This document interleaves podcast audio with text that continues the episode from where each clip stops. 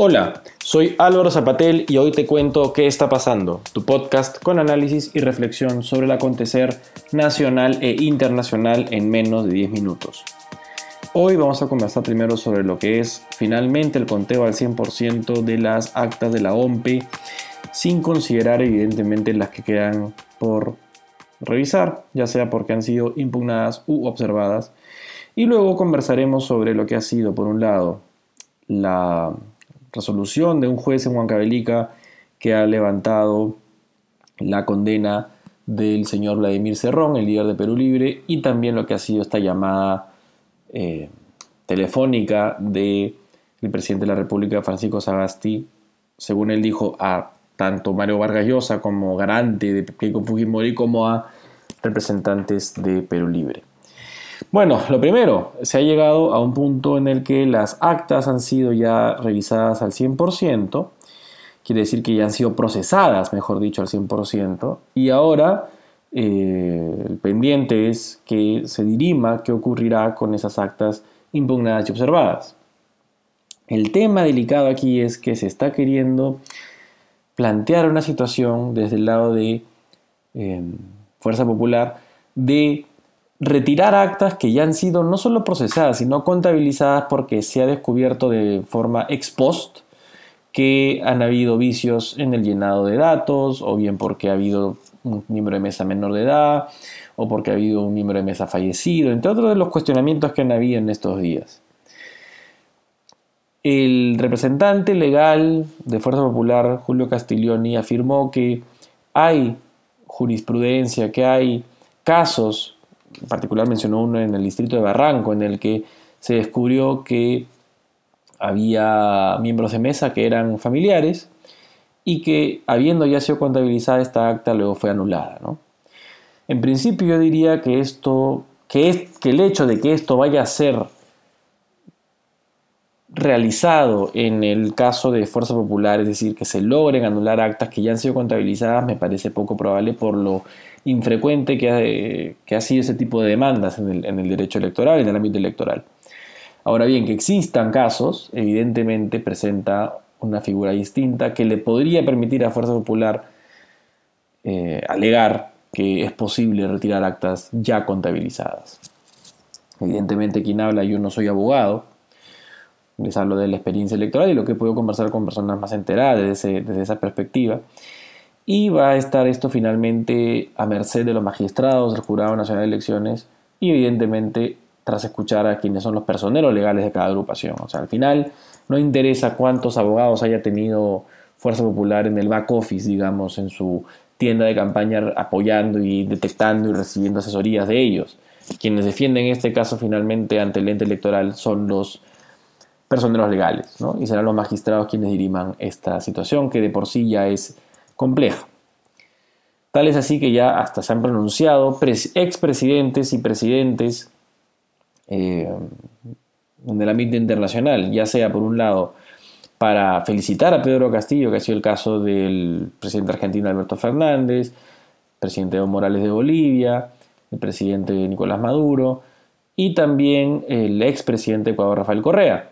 Y en el otro lado, digamos, donde están los presidentes o expresidentes que piden cautela en el conteo y, que, paciencia en este conteo de votos están eh, Yamil Maguad, expresidente de Ecuador, Julio María Sanguinetti, expresidente del Uruguay, Álvaro Uribe, expresidente de Colombia, José María Aznar, expresidente del gobierno de España, y así varios más. Entonces vemos que claramente acá hay una un push también, no hay que ser adivino quiromántico para no darse cuenta, o para darse cuenta, de que hay un push entre izquierda y derecha, ¿no?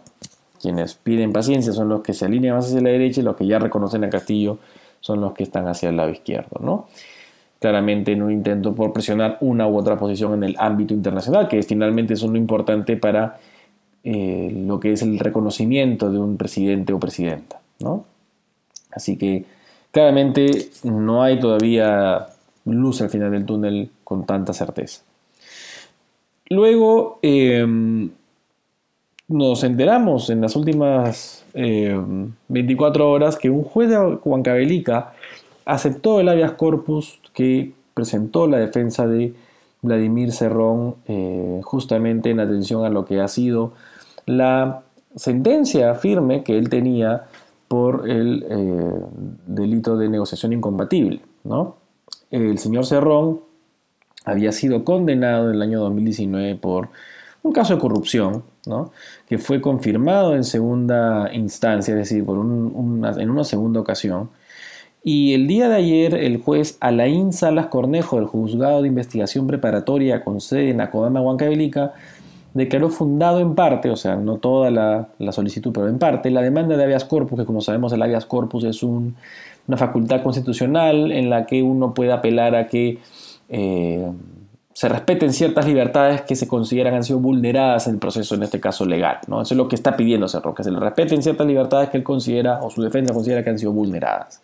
Y este juez ha dicho, sí, sí, se han vulnerado el derecho a la motivación de las resoluciones judiciales que en primera y segunda instancia lo sentenciaron por esta corrupción. Entonces, este juez considera que ha habido esa violación y por eso le concede eh, esta, esta, esta, nulidad de ambas sentencias. ¿no?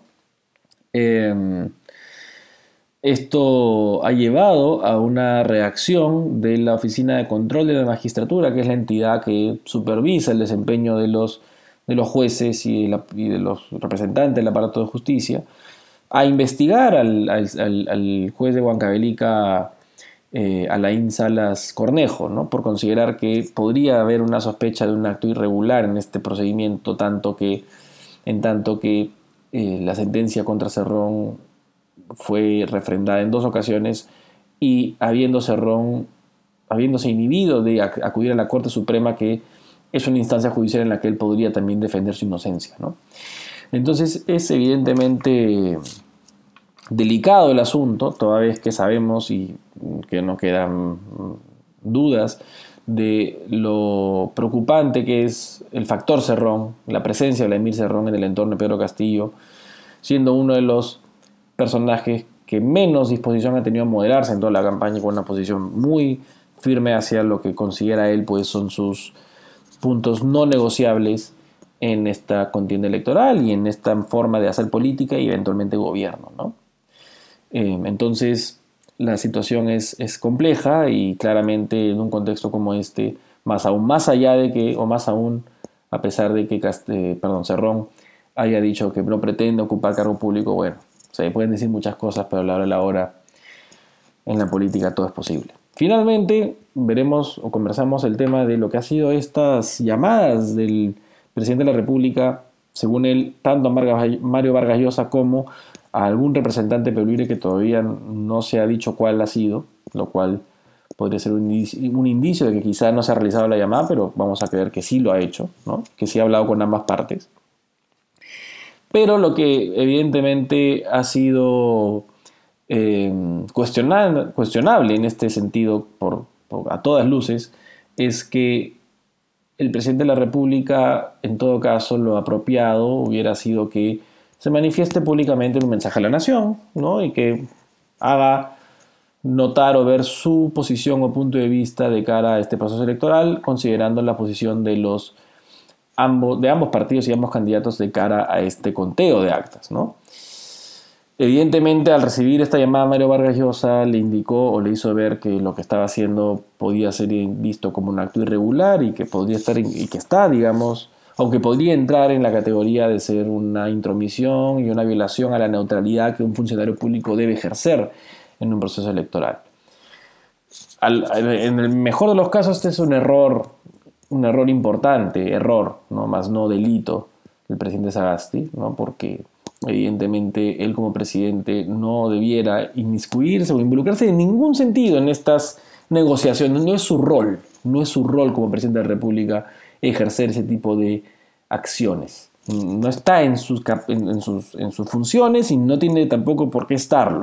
Finalmente, él tiene otras responsabilidades y en todo caso son el Jurado Nacional de Elecciones y la OMPE los que deben ver estos temas, no el presidente de la República. Entonces, en el peor de los casos sí podría ser una, un acto que podría lindar con el delito, ¿no? que es esta violación al principio de neutralidad. Esto para, para, mí en particular creo que lo único que va a traer es más desconcierto e incertidumbre porque el Congreso de la República, que no le tiene mucho cariño, si se quiere, al presidente de la República, va a buscar también formas de capitalizar este exabrupto, este desliz, este error y llevarlo al plano de una acusación política, ¿no? constitucional contra Sagasti, que ya sabemos muy bien los peruanos en qué puede terminar, ¿no?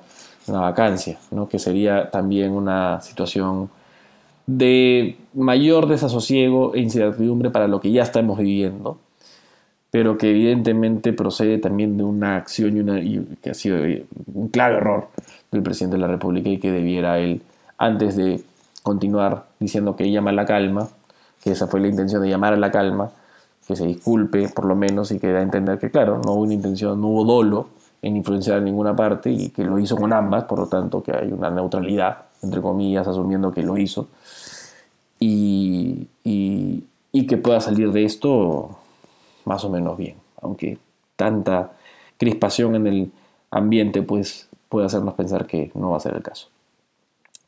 Ojalá esté equivocado. Muy bien amigos, eso ha sido todo por hoy. Que estén bien, que tengan buen fin de semana, descansen y traten de distraerse un poco de toda esta atmósfera tan fastidiosa que ha terminado siendo esta elección, que ya debería haber terminado y seguimos inmiscuidos en ella. Que estén bien. Nos vemos el lunes. Chao.